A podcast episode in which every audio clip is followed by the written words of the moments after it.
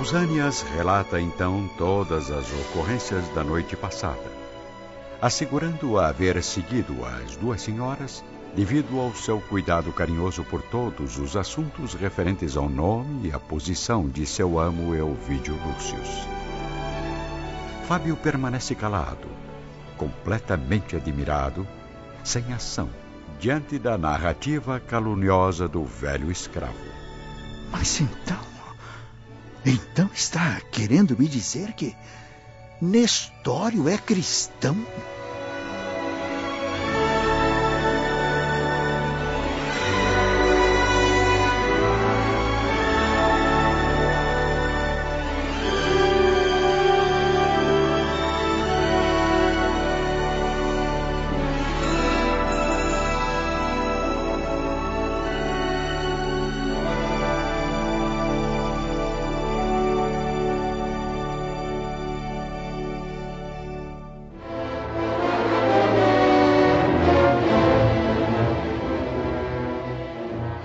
Gabinete de Fábio Cornélio, vemos o pai de Alba Lucínia cada vez mais admirado com as revelações do servo Pausanias. Senhor, pelas graças de Júpiter, estou afirmando a verdade. Ai, Ovídio agiu muito precipitadamente, conferindo a Nestório tamanha responsabilidade. Entretanto, tomarei ainda hoje todas as providências Agradeço seus bons serviços, Pausanias. Pode contar comigo, senhor. Um bom dia. Pausanias se retira, enquanto Fábio Cornélio, que já sabe sobre o romance entre Ciro e a neta, tem o espírito invadido pelo ódio e pelo desejo de vingança. Pelos deuses! Agora que tudo parecia dar certo, esses malditos escravos vêm perturbar minha tranquilidade e ferir a minha honra. Eu preciso agir rapidamente. Soldados, chamem já o chefe da Guarda Imperial.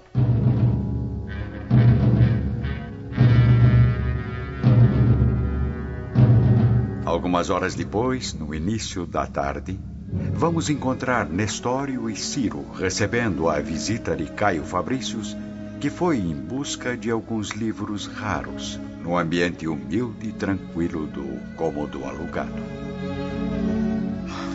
É uma honra recebê-la em meu pobre aposento, Sr. Fabrícios. Ora, Nestório.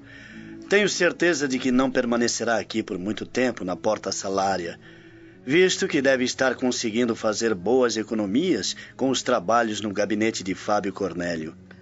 Sim, Pretendo, na medida do possível, adquirir uma pequena residência numa região mais próxima do centro. Ainda mais agora que tem seu filho como hóspede. É, aliás, Sr. Fabrícios, se não for incômodo, gostaria que me indicasse algum conhecido da corte para que pudesse conseguir emprego aqui na capital. Eu sei fazer de tudo. Inclusive, assim como meu pai, posso lecionar vários idiomas. Sim. Talvez Elvídio Lúcius precise dos seus serviços no gabinete. Prometo apresentá-lo ao meu nobre amigo assim que ele retornar de Tibur. Bem, senhor, agradeço o vosso interesse, mas eu creio que Ciro ainda não está preparado para organizar os complicados arquivos da política imperial. Meu filho é muito inteligente e prestativo, embora precise estudar um pouco mais alguns assuntos do império. Muito bem. Como quiser, Nestório. Assim que julgá-lo pronto para seguir sua carreira na corte, é só me avisar. Garanto ao jovem um bom emprego aqui em Roma. Ah, muito obrigado, senhor. Boa tarde, meus amigos. Até breve, senhor Fabrícios. Fique o tempo que quiser com os livros.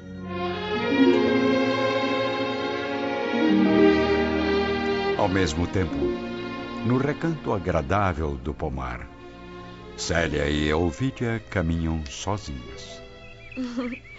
Há meses não a vejo tão feliz, minha irmã. O que houve? Recebeu alguma graça dos deuses? Eu não sei se devo lhe contar, Elvidia. Ah, o que é isso, Célia? Nós nunca tivemos segredo algum. Vamos, fale logo. Por acaso encontrou o homem da sua vida? Digamos que eu reencontrei minha alma gêmea. Não me diga que. Estive com Ciro na reunião cristã da noite passada. Perdeu o juízo. E se papai descobre? Só irá descobrir se você não mantiver segredo. Embora eu acredite que nosso pai irá ficar muito mais zangado se souber que Ciro é filho do liberto Nestório. Pelos deuses, estamos sendo corrompidas pelos cristãos.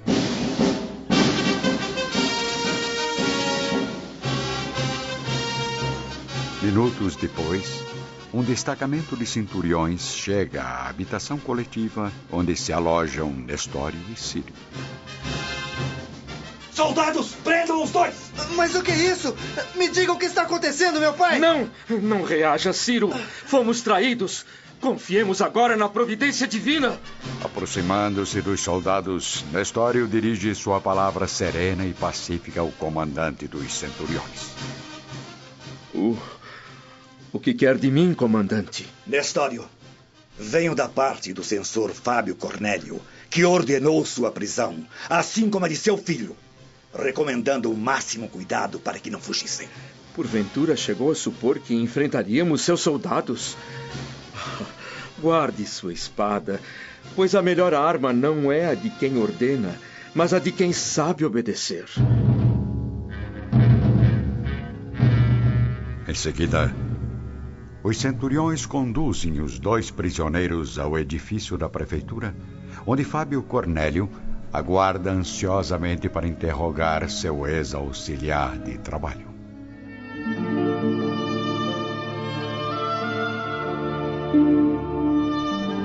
Enquanto isso, Alba Lucínia está sozinha, entristecida, escrevendo uma nova carta ao marido na biblioteca do palácio.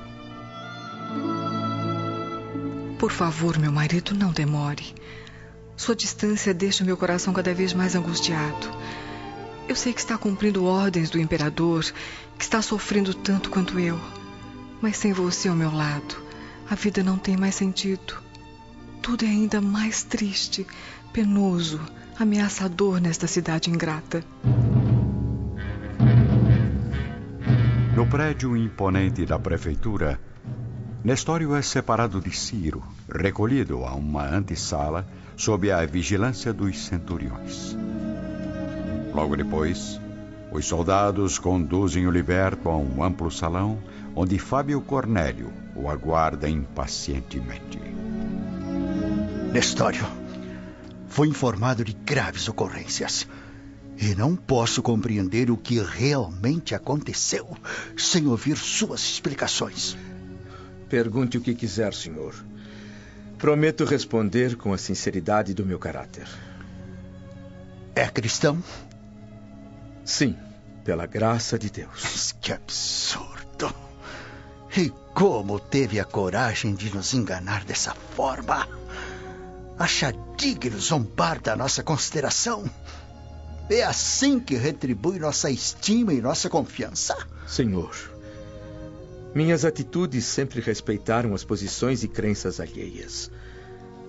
Quanto a vos haver iludido, peço permissão para esclarecer melhor as vossas afirmativas, pois ninguém até hoje me exigiu aqui na corte qualquer declaração a respeito das minhas convicções religiosas. Considero suas afirmações um desrespeito à minha autoridade.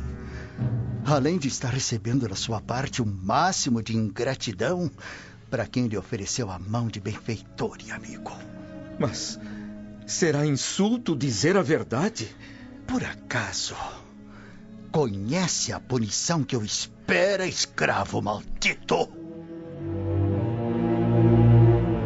Não muito longe dali, num beco deserto, próximo à praça central, Cláudia Sabina conversa intimamente com a serva Atéria.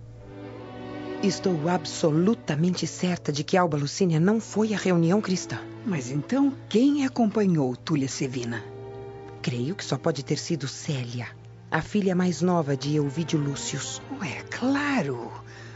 Soube que a jovem apresenta sérias inclinações à prática cristã. Mas o interessante é que Alba Lucínia, ao contrário do Sr. Lúcius, aprova as ideias da filha. E. E meu marido? Continua com suas visitas frequentes a Alba? Sim. E é exatamente isso que ele deve estar fazendo neste momento. Aliás, como de costume.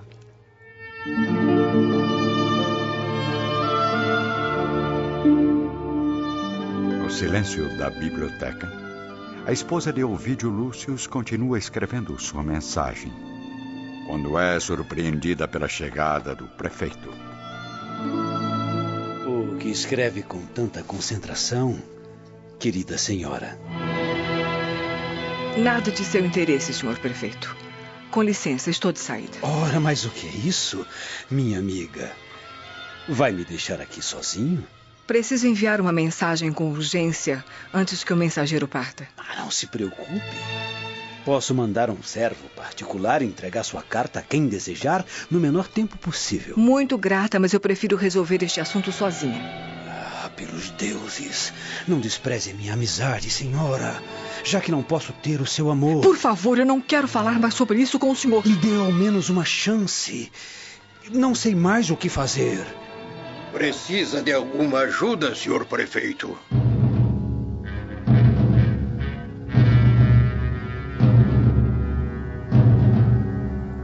Ao mesmo tempo, no salão principal da prefeitura, Fábio Cornélio prossegue interrogando o liberto Nestório. Não posso temer os castigos do corpo, tendo a consciência tranquila e edificada, senhor. Isso é demais. Sua palavra será sempre a de um escravo intratável e odiado. Chega! Eu vou falar com Elvídio sobre o seu detestável procedimento. Comandante, vem até aqui. Pois não, senhor. Continue interrogando este miserável e tente confirmar sua condição de adepto e propagador do cristianismo. Fábio Cornélio se retira visivelmente irritado, enquanto o chefe da guarda se aproxima de Nestório. Nestório, tenho certeza de que as suas respostas serão a base de um processo onde o resultado será a sua condenação. Sabe que o imperador tem sido justo e piedoso para todos os que se arrependem a tempo de atitudes como a sua? Por que não renuncia agora a essas crenças amaldiçoadas? Negar a fé cristã seria trair a própria consciência. Além disso, nada fiz que me pudesse induzir ao arrependimento. Mas não era um escravo. Se veio de uma condição penosa e miserável, por que não abandona suas ideias pessoais em sinal de gratidão àqueles que o libertaram?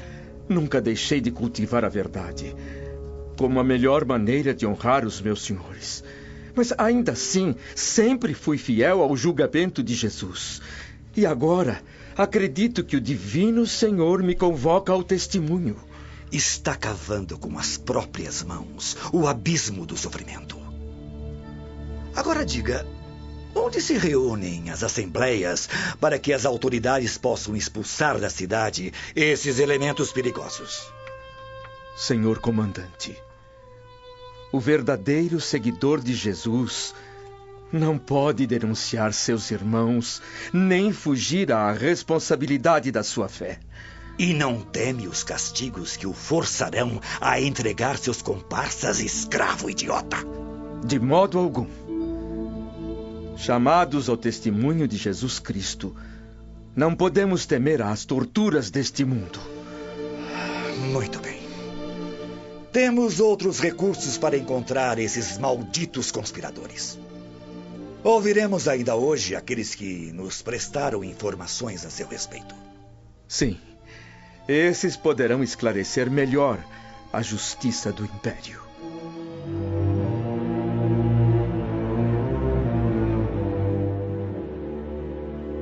Após um encontro secreto com Atéria, que a colocou a par de todos os acontecimentos, Cláudia Sabina segue diretamente para o Palácio Imperial, onde a vemos, neste momento, em companhia do Imperador Adriano.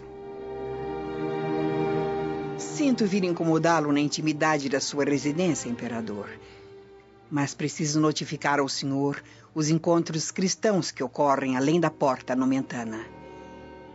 Isso representa uma séria ameaça ao Império, visto que o número de seguidores do profeta aumenta a cada dia. É, tem razão, Cláudia. Já estou sabendo de tais reuniões, mas como descobriu o local onde elas acontecem? Bem, como sabe, sou uma mulher bem informada. Tenho minhas fontes, imperador. Mas o importante é que eu tirei um peso da consciência, vindo oferecer pessoalmente esta informação preciosa ao senhor.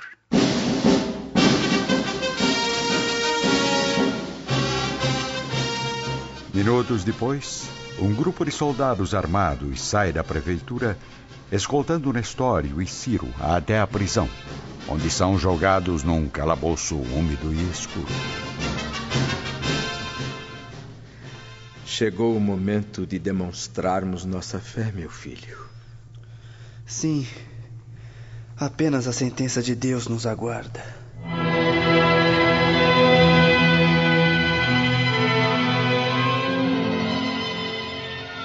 Enquanto isso, na biblioteca da residência de Alba Lucínia, encontramos o prefeito já de saída, surpreso e perturbado com a chegada de Quinaio Lúcius.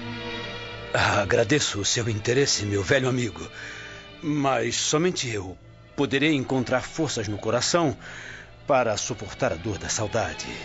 Afinal, minha esposa parte amanhã cedo de volta para Tibur, lá permanecendo por tempo indeterminado. Boa tarde, senhora Lucínia. Até breve, senhor Quineio.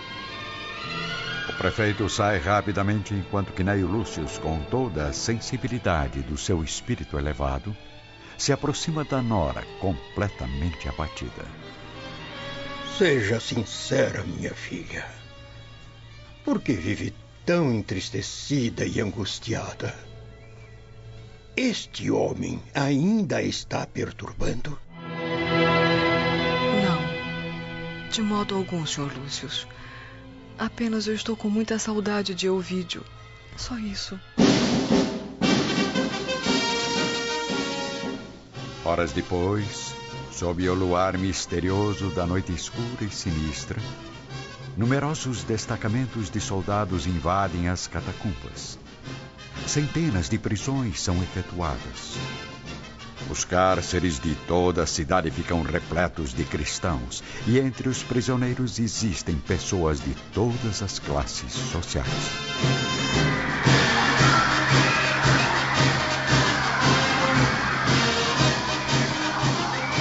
No início da madrugada, o imperador Adriano surge à varanda do seu palácio de mármore, observado pela multidão que se concentra nas ruas da grande metrópole. Habitantes da capital do mundo, contenham sua ira contra a ameaça cristã. Já foram instaurados processos individuais a fim de apurar as responsabilidades de cada traidor capturado. Não me comparem a Nero, que ordenou o extermínio dos cristãos sem refletir sobre a culpa de cada indivíduo. Porém, não perdoarei jamais aos adeptos do profeta que tiverem a audácia de não abdicar de sua fé perante a minha autoridade.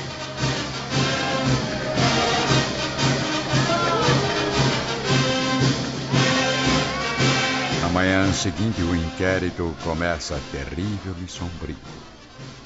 Famílias desesperadas chegam às prisões implorando piedade aos centuriões. Aqueles que abandonassem a crença em Jesus diante da imagem de Júpiter, jurando eterna fidelidade, poderiam regressar livremente ao lar, retomando a liberdade e a vida. No entanto, os que não se ajoelhassem diante do Deus romano, mantendo inabalável a fé cristã, contariam apenas com o martírio e provavelmente com a morte. Entre as mais de 300 criaturas, apenas 35 reafirmaram sua crença em Jesus Cristo, com sinceridade e fervor. entre elas as figuras iluminadas de Nestório e Ciro, que continuam sozinhos, repousando suas almas nos desejos de Deus. E agora, meu pai? O que faremos? Acataremos a decisão fria e impassível deste mundo, pois qualquer sacrifício em favor da nossa causa é uma porta aberta para a luz e para a liberdade do reino eterno.